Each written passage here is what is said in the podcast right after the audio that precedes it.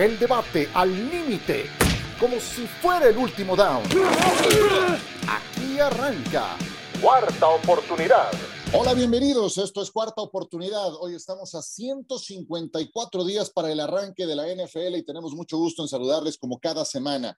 Hoy en compañía de Sergio Dip y de Miguel Pasquel. El señor Sotcliffe está feliz de la vida en su semana favorita del año. Así me lo ha confesado.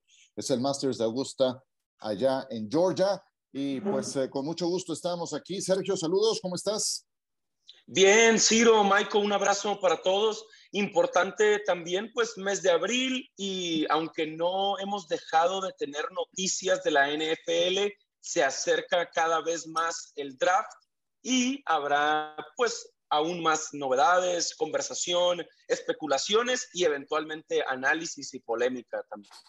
Un draft en el que va a estar nuestro compañero Miguel Pasquel junto con Sebastián Martínez Christensen, Pablo Viruega y Eduardo Varela en la transmisión. Gusto en tenerte en esta cuarta oportunidad. Miguel, ¿cómo andas, Michael? Cielo, ¿cómo estás, Sergio? Gusto en saludarlos. Pues igual muy contento de que ya estamos cerca del draft. Tuve la oportunidad de platicar con Matt Corral, el quarterback de Ole. Más adelante saldrá esta entrevista en este podcast. Y bueno, ¿no? Lo que indica su relación con los Manning, eh, la emoción, esa, eh, ese sueño de, que está viviendo, de que se acerca cada día más, más a poder ser seleccionado por un equipo de NFL, es algo muy interesante, ¿no? Escucharlo de un jugador. Y bueno, y también eh, la situación de, de, los Cowboys, ¿no? ¿Qué tanto va a afectar las ausencias que han tenido este, en esta temporada baja de cara a la próxima temporada? Oye, hablaste con Matt Corral, es uno de los principales prospectos de quarterback. Si Matt Corral hubiera estado disponible en el draft del año pasado, ¿seguiría siendo de primera ronda? Sí, para mi gusto, por supuesto. No, aunque hay que recordar que su temporada 2021 a la 2020 en términos generales fue mucho mejor. Ok. No, no me lo dices porque es tu nuevo, no, no, no, es porque sea tu nuevo mejor amigo, ¿verdad?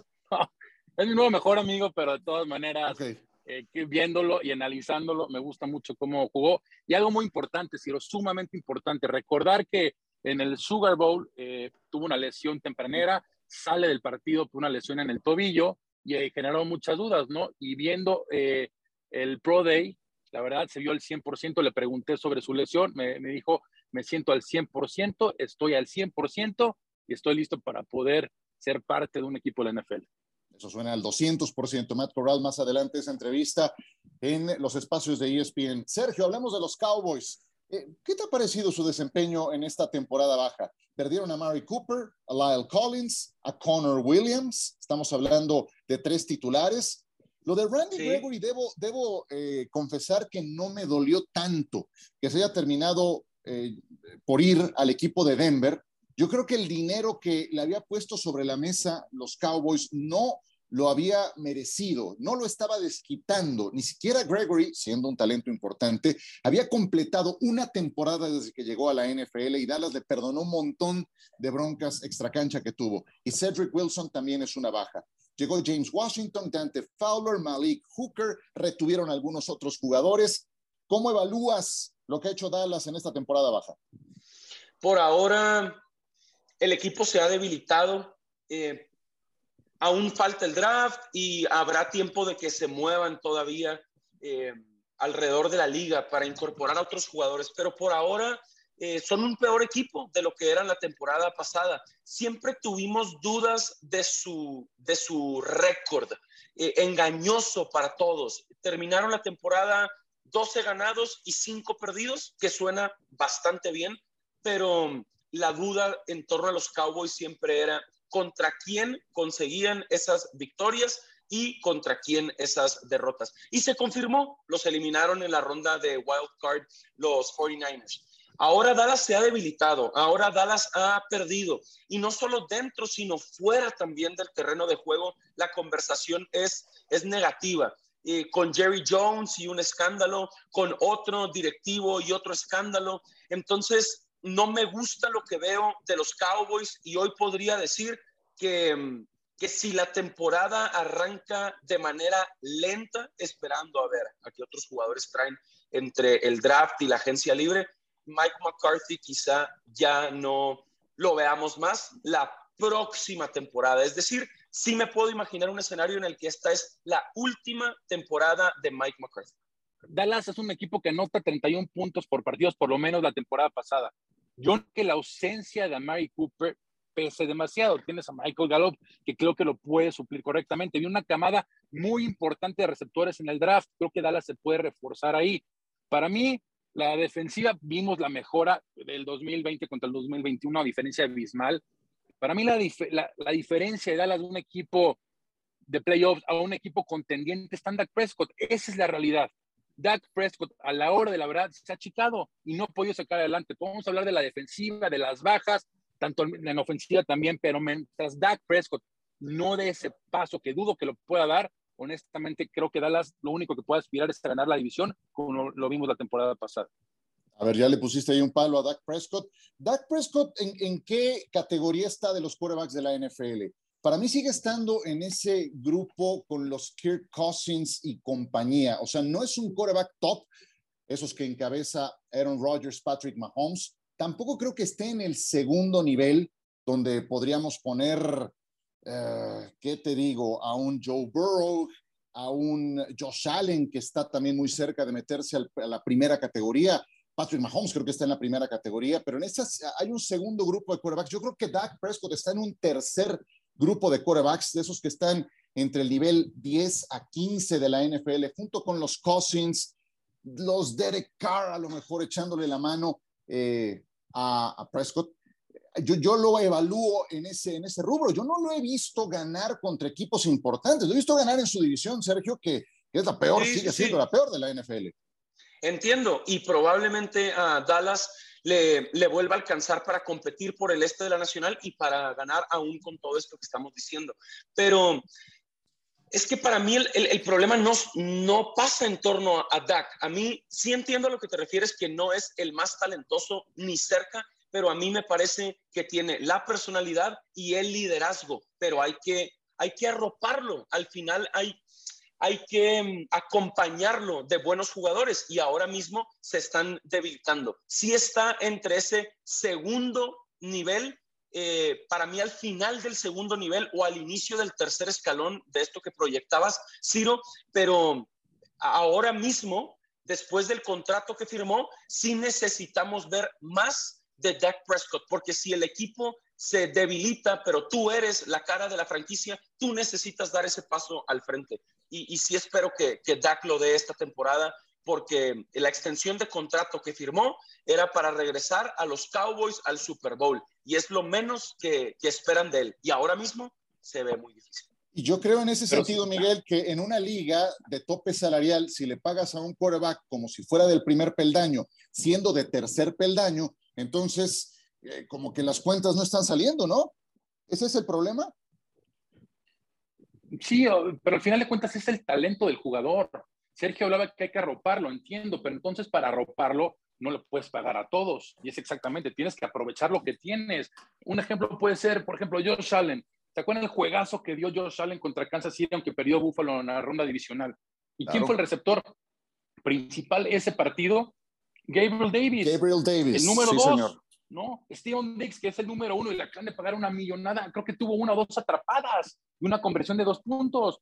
Entonces, tú como, como te acoplas a lo que hay. ¿Quién conocía a Gabriel Davis? ¿Quién era Gabriel Davis?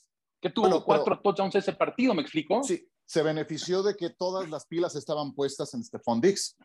De acuerdo, totalmente, doble cobertura todo el partido, pero aprovechó el, el, momento, aprovechó el uno a uno y vaya resultado que dio. Entonces, como quarterback, tú te, eh, como receptor, tú te acoplas a lo que hay, como quarterback igual. Y aquí Josh Allen aprovechó eso y es algo que hasta el momento no hemos visto de Dak Prescott. O es a Mary Cooper, ¿no? o en su momento.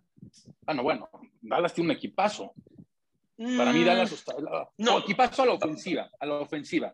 Dallas tiene un muy buen equipo a la ofensiva, honestamente. Tiene eh, un muy buen cuerpo de receptores. Eh, y yo sí creo que. Ya no, ahorita no, Michael.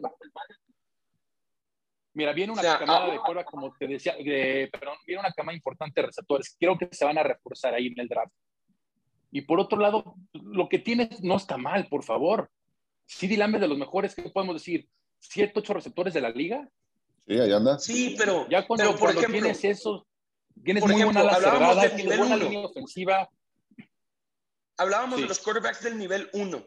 Y para mí esta temporada nos vamos a dar cuenta que por más talentosos y extraordinarios que sean, Patrick Mahomes y Aaron Rodgers, que sí lo son, salones de la fama al final de su carrera, los dos van a extrañar y nos vamos a dar cuenta en el terreno de juego a Chita y a Davante Adams esta temporada. Y son del, nivel uno de la historia probablemente de la NFL. Sin importa quién te acompaña y de, dónde puedes echar mano. Y Dak Prescott ahora mismo no tiene y no ha tenido ni a Tyreek Hill ni a un Devante Adams en su equipo.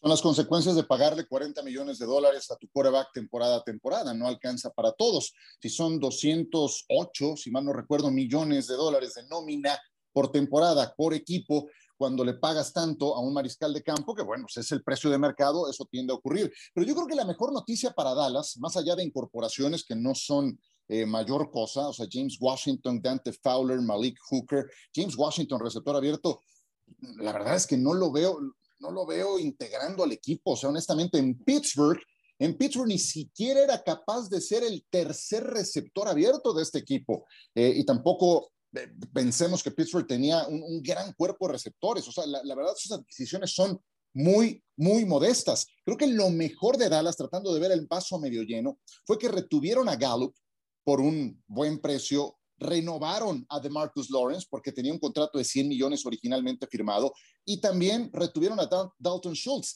Retuvieron también, y creo que eso es lo más importante, a su coordinador defensivo. Yo sí creo que Dan Quinn marcó una diferencia muy importante a raíz de que llegó al equipo, porque de ser una defensiva, hazme reír de la liga, fue bastante sólida la temporada pasada. Fue, si tú quieres, media tabla para arriba.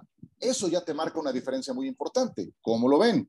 Qué importante es que, que Dan Quinn, con, con toda su experiencia, le cambió la cara de forma tan rápida a esa defensiva. Eso a los Cowboys les puede dar una esperanza rumbo a la siguiente temporada cuando ya conoces al personal y cuando ya tuviste toda otra temporada baja para prepararte conociendo al equipo y viendo eh, lo que te funcionó y lo que no. Y estoy de acuerdo. Eh, es, es clave que la defensiva te mantenga en el partido. Y eso fue lo que pasó con los Cowboys hasta el final. Contra San Francisco, falló la ofensiva y la última jugada, hicieron el ridículo y se les acabó el reloj pero la defensiva los tuvo ahí contra los 49ers. Sí es muy importante lo de, lo de Dan Quinn. Probablemente más importante que lo de Mike McCarthy. Y yo ahí podría pensar que se podría venir una segunda oportunidad para, para Dan Quinn como head coach, eventualmente, si las cosas no van bien con McCarthy. Pero ustedes creen que vamos... No, yo quiero, mira, yo no, honestamente, para mí, se los vengo diciendo hace mucho, es mi forma de ver la NFL, ¿no? Yo creo que ya no hay defensivas dominantes como lo veíamos antes, ¿no? Esa defensiva de Baltimore del 2000, eh, vamos a hablar de Tampa Bay años después, exactamente, ya no existen. Hoy en día las reglas no te permiten ser una, una defensiva tan dominante. Creo que la, defensiva de Dallas, para los estándares que tiene la NFL hoy, es una buena defensiva, pero hasta ahí. Las, las ofensivas siempre van a ganar, eh, le van a, a, las defensivas en términos generales. Y para mí Dallas va a ser una copia de lo que vimos la temporada pasada va a ganar la división y va a perder en la ronda divisional. ¿Por qué? Porque para mí no está a los estándares de Tampa, ni de San Francisco va a estar, ni de eh, los Rams, ni de, por supuesto, ni de Green Bay. No es un equipo que esté a esa altura ahorita. Ganará la división, hoy en día se lo puedo decir, estamos en el mes de abril y, no pasará más. Para ganar un campeonato, para mí necesitan tener más talento en la posición más importante, que es la de cuerda. Y creo que también Dallas en su juego de eliminación presentó un foco rojo muy importante que tiene que ver con algo que decía Sergio más temprano.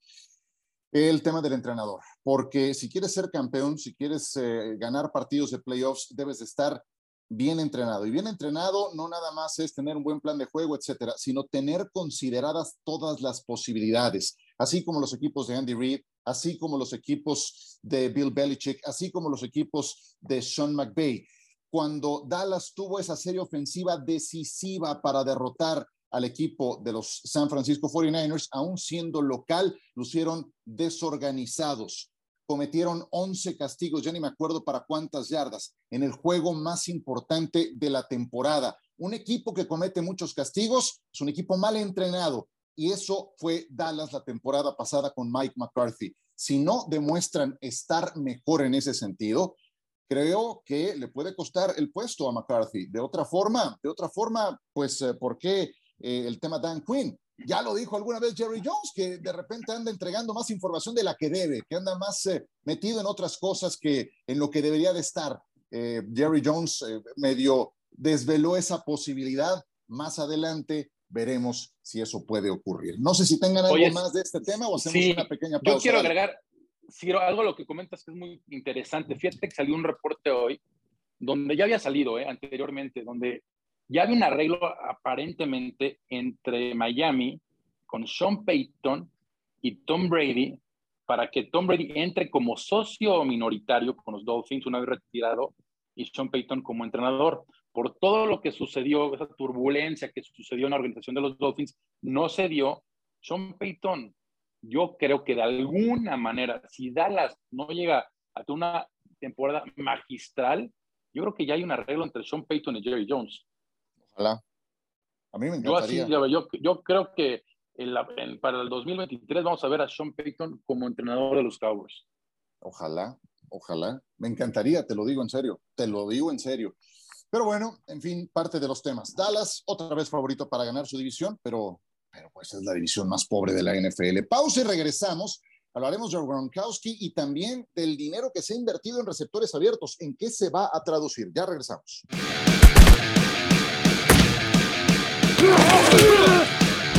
Regresamos con ustedes a esta cuarta oportunidad. Eh, se ha invertido una gran cantidad de dinero en receptores abiertos. Tyreek Hill, Stephon Diggs y Davante Adams encabezan esa lista. Yo tengo una particular visión en relación a los receptores abiertos. Yo, yo sí creo que, desde luego que es una herramienta muy importante. Sin embargo, no creo que sean la pieza clave que termina por marcar el rumbo de un equipo campeón. Yo sé que a lo mejor me podrán decir los Rams y Cooper Cup, de acuerdo, tuvo una gran campaña Cooper Cup, pero, pero creo que hay otras piezas que también fueron tan importantes o más que Cup en la obtención del título para los Rams. Pero me cuesta trabajo encontrar un campeón que digas, ah, la pieza clave fue el receptor abierto. ¿Qué opinan de este punto y de los rumbos que han llevado los Tyreek Hill, Stephon Diggs y Davante Adams? Sergio pienso que los receptores cada vez van a tomar más y más protagonismo porque la NFL quiere un juego con más puntos y con más ofensivas, y con la espectacularidad que dan las recepciones, las anotaciones, etcétera, y las reglas los favorecen a ellos y a los quarterbacks sobre los backs defensivos. Entonces, eh, de, los casos recientes de, de estas últimas semanas, a mí lo de Tyreek Hill me parece que va a ser un fracaso grande, importante en Miami, porque ahora que va a ganar 30 millones de dólares eh, por año, que es dinero de los quarterbacks, eh, no, no va a ser campeón Miami. Y, para eso inviertes tanto dinero en un contrato histórico. Y veo distraído a Tyreek Hill, no me gustó lo último que, que vi de él en Kansas City, eh, en sus declaraciones en, el concurso de habilidades en el Pro Bowl. Entonces creo que, va a fracasar eh, Tyreek Hill y que va a ser tema de conversación importante a lo largo de esta temporada. Lo de Devante Adams me gusta, le va a sumar a los Raiders, pero para mí el principal es Stephon Diggs, porque sí veo en Buffalo, no veo en Las Vegas, potencial de ser campeón y darle esa confianza a él y a la vez a Josh Allen me parece importante para los Bills. Michael. ¿Será lo mismo Patrick Mahomes sin Tyreek Hill? ¿Será lo mismo Aaron Rodgers sin Davante Adams? No, claramente no. hay una diferencia abismal. No estamos hablando de dos de los mejores receptores de la liga, pero al final de cuentas Kansas City no va a dejar de ser los Chiefs, va a ser un equipo contendiente, muy probablemente van a ganar la división. Y Green Bay yo creo que puede ganar, pues sí, con, lo puedo decir fácilmente su división sin Davante Adams. ¿no? Hemos visto a Aaron Rodgers por muchos años en Green Bay, sí, siempre ha tenido un, receptor sólido, un receptor número uno, pero bueno, ¿cuántos años ha jugado y cuántos años ha ganado la división? No veo por qué este año no lo puede hacer. y creo que lo mismo va a pasar con, con Patrick Mahomes. Ahora, a la hora de la verdad, a la hora de los playoffs, es cuando ahí probablemente va a faltar esa pieza importante de un receptor sólido número uno, como pues ahorita no lo podemos ver real en Kansas City, su principal opción va a ser el ala cerrada y en Green Bay veremos, ¿no? ¿Qué hacen en el draft? Para mí lo que me gustó mucho es lo que hizo Buffalo con Steven Diggs, ¿no? Yo creo que es lo mejor que le pudo pasar a Josh Allen es que se quede Steven Diggs. Buffalo para mí hoy en día es el grande favorito para ganar el Super Bowl, no solamente para llegar al campeonato de conferencia. Y bueno, por otro lado, pues lo de Adams, ah, no sé con Reyes cómo le pueda ir. Al final de cuentas, como lo dije hace rato, ¿no? todo esto para mí depende de la posición más importante, que es el quarterback. Si tienes un buen quarterback, vas a, dar el salto. De lo contrario, no sé qué tanto eh, mejorar Miami con Hill y qué tanto pueden mejorar los Raiders en esa mega ultra competitiva división con, lo, con, con Devant Adams. Probablemente pueden ganar uno o dos juegos hasta ahí, pero pagarle esa cantidad, como dice Sergio, ¿a dónde vas a llegar? Porque la es a ganar el Super Bowl, no le pagas a alguien una cantidad de dinero para ganar la división. Y dudo que Miami y los Raiders lo puedan hacer. El gran ganador, sí, el gran ganador eh, es Josh Allen porque comprometen a Stephon Diggs con el equipo hasta el 2027, por una parte, y por otra, su gran rival, y lo vimos ese domingo por la noche, que es Patrick Mahomes, se debilitó. Entonces sí, eh, Buffalo ganó puntos importantes y ahora tienen que demostrarlo en el terreno de juego. Pero en la conversación ya, sumaron, ya ganaron y, yo sí pienso que que por más raro que suene, eh, veremos, no voy a decir peores versiones de Patrick Mahomes y de Aaron Rodgers, pero digamos menos buenas versiones de ellos dos. Eh, lo de Tyreek Hill es muy difícil de sustituir para Kansas City porque no nada más es su velocidad, es la forma en la que lo involucraban en la ofensiva, el señuelo en el que se podía convertir y además un entendimiento eh, con Patrick Mahomes casi, casi con los ojos cerrados. Mucho de, si se me permite el término de tochito, de en caso de emergencia, tú sal y haz X, Y o Z y confío en tu velocidad y confía en mi brazo y sale y lo logramos y lo abordamos. Así fue. Entonces, eso no lo logras en un campamento de pretemporada. No lo logras en un año de trabajo. Eso se va construyendo con el paso del tiempo. Llamémosle química. Eso lo ha perdido Patrick Mahomes al no, no tener a Tyreek Hill. Conserva un gran entrenador, conserva una estupenda línea ofensiva, conserva un muy buen ala cerrada. Entonces, todo eso me hace pensar que son pilares para que Kansas City pueda seguir siendo contendiente. ¿No es tan temible? No, no es tan temible. Sigue siendo un equipo de respeto. Y del caso Rodgers, me encantaría saber qué habrá pensado Aaron Rodgers después de que recibió su mega contrato, obtuvo lo que quería, pero acto seguido, Davante Adams también obtuvo lo que quería, pero en otro equipo. ¿Sí? Se ha de haber querido ir, Ciro. Obviamente, hemos estado hablando de él. En, Se ha echado algunos tequilas. Claro, por supuesto.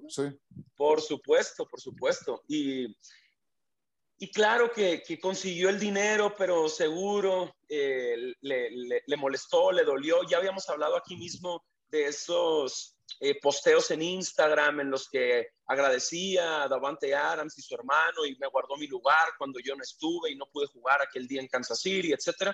Entonces, por supuesto que se debilitó em, Green Bay y, también Kansas City.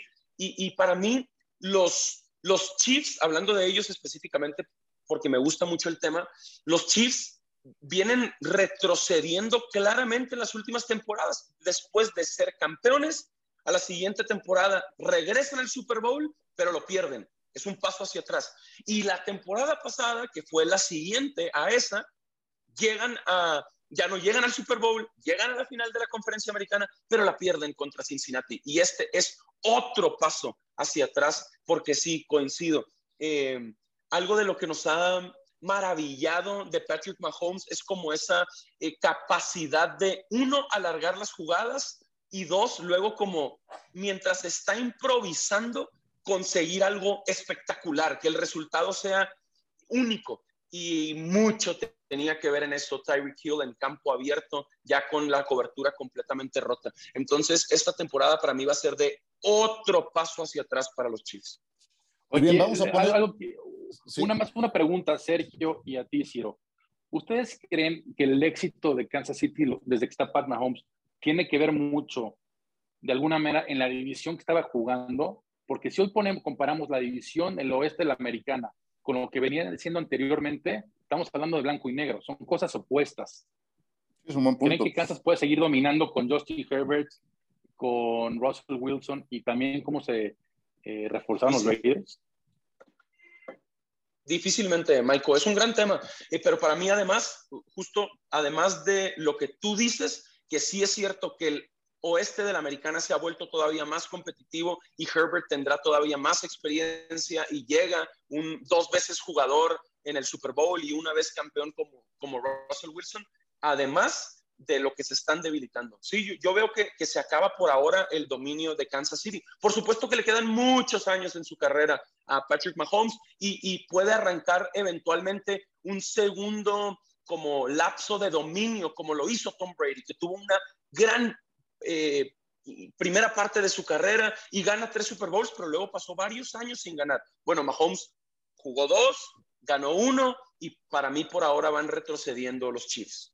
Bueno, Mahomes sigue siendo muy joven, tiene 26 años de edad, si mal no recuerdo, entonces eh, tiene todavía una vida útil muy importante. Y bueno, a todo esto en la división, los Broncos de Denver, después de que ganaron el Super Bowl 50, se acaba de disputar el 56, después de que ganaron el 50, no han vuelto a tener una campaña ganadora. Entonces hoy sumas con Russell Wilson a otro contendiente a ganar esa división. Un último tema antes de concluir esta cuarta oportunidad.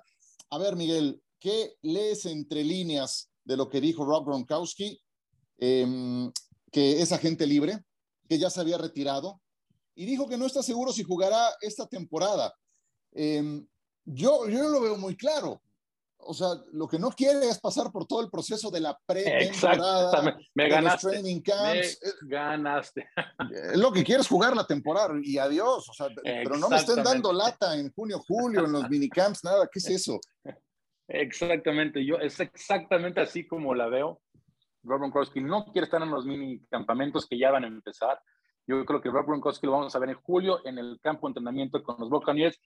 ¿Por qué? Porque Tom Brady, su amigo, regresó. Si no, sí creo que hubiéramos, lo hubiéramos visto ya oficialmente retirado. ¿Es la pieza faltante más importante para el equipo de Tampa Bay o tiene otras más que cubrir, Sergio? Es que sí es muy importante Gronk, Ciro, y quedó claro con sus números en temporada regular, pero sobre todo en, el Super Bowl que, ganó y cómo Brady se apoyó en él y, en Gronk, eh, y en, perdón, y en Antonio Brown en su momento, y cómo Gronk es uno de los mejores amigos de Brady y viceversa.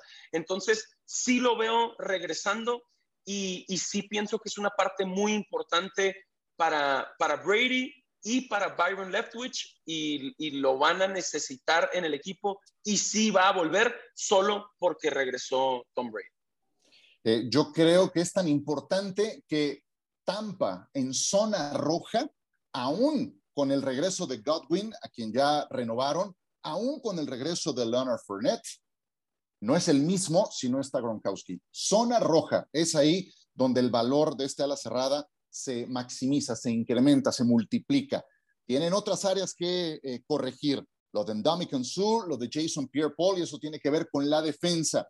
Pero bueno, yo creo que está muy claro que si en algún lugar va a jugar Rob Gronkowski la próxima campaña va a ser en Tampa. Nomás no le den lata ahorita con minicamps, eh, molestándolo en el, en el verano. Él va a estar listo para el mes de agosto, si acaso, o por supuesto septiembre para cuando empiece la temporada regular. Y, y, Ciro, hablando de Gronk, su salud ha sido un tema y, y, vuelve a sufrir la temporada pasada. Ha sido a lo largo de toda su carrera, ¿no? Incluso se ha perdido un Super Bowl por no estar sano, pero las costillas, el, el pulmón perforado, etcétera. Entonces, ahora es una temporada. Exacto, es una, es una temporada todavía más larga. Probablemente lo más inteligente para Tampa sí sea eso, dejar descansar a Gronk, eh, no, no solo físicamente, sino también mentalmente, que descanse, que se recupere, que pueda volver a estar lo más cerca de su 100%. Ya es un jugador de 30 bajos y es una temporada muy larga y cuando más lo van a necesitar, porque la división está fácil a la mano. Prácticamente podríamos darle ya el título divisional a Tampa Bay desde que decidió regresar Tom Brady. Cuando más lo van a necesitar es en playoffs y el objetivo de los Bucks es ser campeón. Entonces, que dejen descansar a Rob Gronkowski. Y supongo, Michael, que aún en el planeta Gronkowski, que parece eh, un chamaco de 20, 22 años, aún en el planeta Gronkowski, cuando has tenido tantas lesiones, pues sí llegará un momento en que dices, a ver, ¿cómo van a ser los siguientes años de mi vida si sigo en este deporte tan violento? Ya he logrado todo lo que he querido, etcétera, etcétera. Em, sí creo que también eso tendrá que pasar por su mente en algún momento, ¿no?